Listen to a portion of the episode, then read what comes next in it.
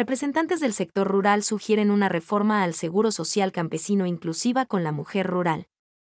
La Asamblea Nacional genera proyectos y leyes para el beneficio ciudadano, y un ejemplo de ello son las reformas a la seguridad social campesina, cuyo eje central es proteger a la población rural campesina y pescadores artesanales, expresó el legislador por Santa Elena Lenin Mera durante el desarrollo del conversatorio sobre el proyecto de reformas a la Ley de Seguridad Social para garantizar el acceso al Seguro Social Campesino, SSC.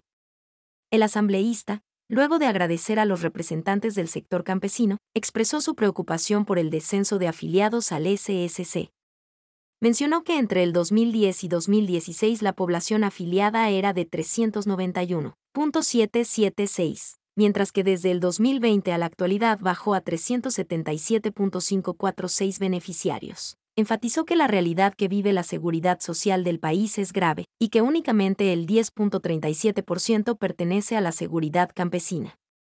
Entre los principales objetivos de la propuesta, señaló que a pesar de existir un cambio del uso del suelo, quienes se dedican a las labores agrícolas o pesqueras podrán seguir perteneciendo al Seguro Social Campesino.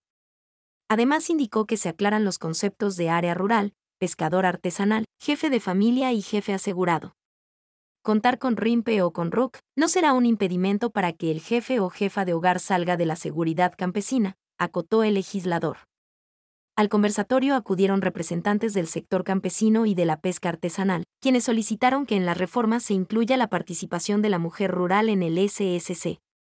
Irma Domínguez, representante de las mujeres rurales, sugirió que el proyecto incorpore conceptos de equidad de género, independencia económica y que se elimine la prohibición de acceder al beneficio a quienes tienen RUC o RIMPE. José Borbor, representante de los pescadores artesanales, solicitó que se incluya a las mujeres que realizan pesca artesanal, así como la eliminación de trabas y documentos solicitados para requerir atención médica y procesos de afiliación campesina los adultos mayores jubilados también tuvieron voz en el conversatorio. Manuel Guamán, representante de los jubilados, sostuvo que el proceso de jubilación es extenso y tedioso. Además, propuso que se reduzcan los años de jubilación para el sector campesino. En el campo la mayoría de personas no llega a más de 80 años y necesitamos una jubilación pronta, añadió.